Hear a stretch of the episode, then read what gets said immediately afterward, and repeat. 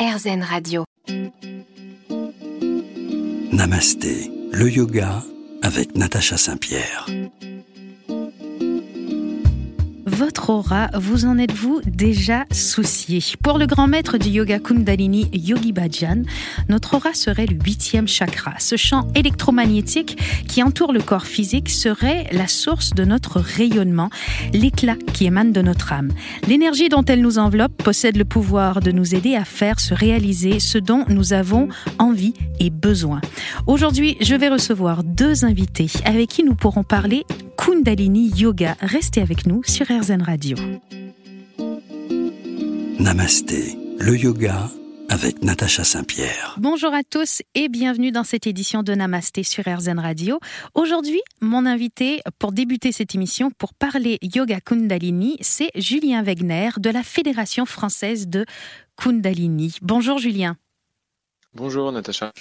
Alors, vous allez nous expliquer qu'est-ce que le. D'ailleurs, est-ce qu'on dit le Kundalini Yoga ou la Kundalini Yoga?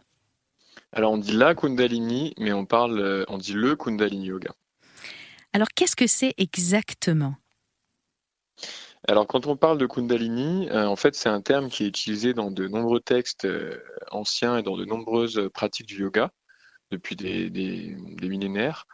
Et on parle de cette énergie vitale qui est disponible pour chaque individu et qui est, euh, on dit, lovée à la base de la colonne vertébrale. Donc on est avec cette énergie déjà en nous. Mhm. Est-ce qu'elle est dans notre plus jeune âge éveillée et elle va s'éteindre euh, tranquillement? Ou est-ce que euh, c'est en nous comme une réserve qui attend qu'on vienne la chercher? Ben, C'est plutôt la deuxième option. C'est que bon, quand on est jeune, vous avez vu, on a quand même plus de vitalité, ça c'est clair. Mais, euh, mais c'est une énergie qu'on appelle spirituelle qui est en dormance. Donc elle est à l'état de, potentiel de graine. Donc ça, qu'à nous en fait d'aller la, la réveiller. Alors le yoga Kundalini, dans certains articles, dans certains livres, euh, on nous dit que euh, c'est un yoga tantrique. Le mot tantrique apporte avec lui son lot de mythes. Qu'est-ce que c'est exactement que un yoga tantrique? Oui, c'est un peu le, malentendu général qu'on a en Occident. Euh, on a assimilé le terme tantrique à des pratiques sexuelles ritualisées, Mhm. alors qu'à l'origine, euh, il ne s'agit pas du tout de ça. Bien au contraire, euh, il s'agit d'un- d'une pratique en fait de ce qu'on appelle de, de danse des polarités. Donc il s'agit de la réunion des deux contraires à l'intérieur de nous. Et c'est plutôt des pratiques de méditation qui sont très avancées et, euh, et qui ne concernent pas du tout euh, même l'échange physique ou l'échange avec un partenaire à la base. Donc, euh, ce qu'on appelle tantrique, c'est on essaye d'inclure en fait les contraires. On va inclure le blanc et le noir, la lumière et l'obscurité, le lunaire et le solaire, le masculin, le féminin, etc. Donc, c'est plutôt de ça qu'on parle en fait. Alors donc on- est, si je vous suis bien, euh, et si nos auditeurs vous suivent bien, avec euh, cette énergie-là qui est en dormance en bas de notre colonne vertébrale. Et le but, c'est de l'amener vers le haut de la colonne vertébrale. Euh, la base serait masculine, le sommet serait féminin. Est-ce que je me trompe? Alors, nous, on dit plutôt l'inverse. Alors, mais je me trompe, je, vous, je ne vous cache pas, je découvre avec vous euh, le Kundalini Yoga. Donc, à la base, c'est le féminin et au sommet, c'est le masculin, c'est ça? Ben, on parle beaucoup de Shakti euh, qui est à la base et Shiva qui est au sommet. hein. C'est comme ça qu'on les décrit. Mhm. Euh, ça reste des images qui peuvent être aussi interprétées différemment. Donc dans les textes, c'est très poétique en fait, c'est très imagé. Donc après, on peut aussi euh, en avoir une interprétation personnelle, chacun là, qui est propre. Dans une autre émission de Namasté, on a beaucoup parlé des chakras. Euh, cette énergie-là va circuler le long de notre colonne vertébrale et passer dans les chakras, c'est bien ça? Mhm. Je disais en début d'émission que euh, selon Yogi Bhajan, notre aura, euh, notre enveloppe énergétique serait le huitième chakra. Comment c'est possible? Oui, en fait, la façon dont il l'a abordé, lui, c'est que c'était la, la projection, le rayonnement des, des sept autres chakras qui étaient, euh, qui étaient inclus dans notre aura. Et donc, à nouveau, euh, le système des chakras, il est très variable selon les écoles d'où on le regarde. Donc, nous, dans la, la tradition qu'on étudie, il y a, il y a huit chakras qui sont placés euh, le long de la colonne avec le huitième qui est à l'extérieur du corps. Mhm. Mais il y a d'autres traités, vous allez trouver d'autres interprétations. Donc, à nouveau, c'est aussi des choses qui sont à expérimenter. Donc, nous, ce qu'on invite vraiment les gens à faire, c'est à pratiquer et à ressentir à l'intérieur si eux, ça résonne pour eux ou pas. Et de pas prendre un système comme voilà comme un système de croyance. Est-ce que le yoga Kundalini est accessible à toutes les conditions physiques? Alors oui. C'est un, c'est un oui qui veut dire mais. oui, j'allais dire mais. Bah, à la fois, c'est un yoga qui peut être quand même assez exigeant et qui est souvent enseigné, je dirais, de façon euh, yang, donc assez solaire, assez dynamique. Mhm. Alors qu'il contient énormément de pratiques qui sont un peu moins enseignées, qui sont extrêmement méditatives, extrêmement euh, lunaires, donc réceptives. Donc il convient à tout le monde. Euh, après, ça dépend de l'enseignant ou l'enseignante que vous avez en face de vous. Alors restez avec nous, Julien. On revient dans quelques instants sur RZN Radio. On va continuer de parler et de découvrir ce qu'est le yoga Kundalini avec vous. Namasté, le yoga avec Natacha Saint-Pierre. De retour dans Namasté. Aujourd'hui, sur RZN Radio, on parle Kundalini Yoga. Mon premier invité, c'est Julien Wegner de la Fédération française de Kundalini. Julien, le but de tout ça, c'est l'éveil de la Kundalini. On lit partout. Euh, oui, allez-y. Oui. Dites-moi. Ben oui non, en fait. Ah J'ai envie de vous dire, il y a une petite nuance, c'est que le but de tout ça, c'est d'avoir une vie euh, heureuse, en fait. C'est vraiment le but de base. Euh, donc on essaye de pas trop verser dans le côté, il y a un objectif ultime qui est l'éveil, et seuls quelques-uns, euh, seuls, quelques rares élus pardon, pourront l'atteindre. Parce que le but, c'est d'avoir euh, une expérience euh, humaine qui est quotidienne, qui est le plus agréable possible et qui est fonctionnelle en fait. Comme tous les types de yoga, c'est un art de vivre finalement. Exactement.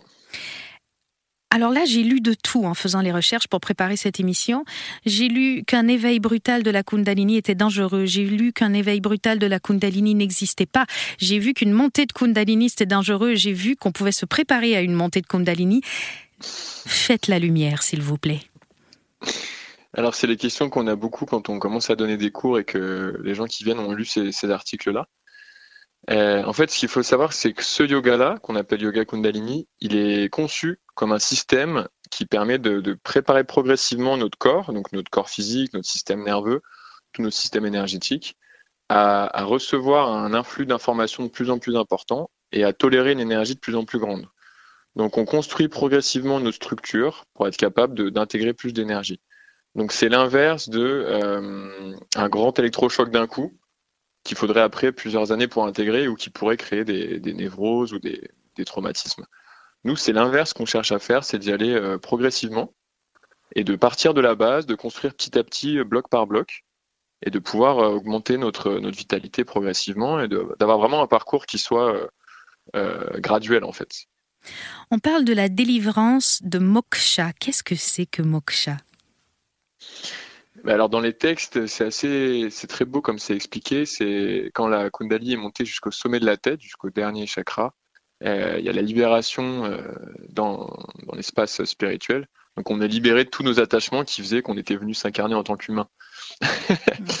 Mais le truc, c'est que en général, ça se passe plutôt au moment où on trépasse. À, notre dernier, à notre dernier souffle. Et l'idée du yogi, c'est qu'il essaye d'obtenir euh, la libération finale avant que le corps physique décède, en fait. Alors, c'est tout, le, tout le jeu. On nous parle aussi que à, l'aide du yoga Kundalini, on peut devenir conscient de la géométrie de notre corps, des changements d'énergie, d'émotions, des, fluctuations finalement de notre énergie. Comment est-ce que le yoga, le, yoga Kundalini nous permet euh, cette prise de conscience-là? Oui, alors ça c'est quelque chose que, que moi j'expérimente et que j'entends beaucoup de gens expérimenter aussi autour de moi dans ceux qui, celles qui pratiquent. Euh, donc on pratique ce qu'on appelle des kriyas, qui sont des séries d'exercices très précises avec des, objectifs assez, assez calibrés mhm. et qui vont travailler sur tous les aspects du, corps et, pas que du corps physique. Donc on a ce qu'on appelle 10 corps dans cette tradition.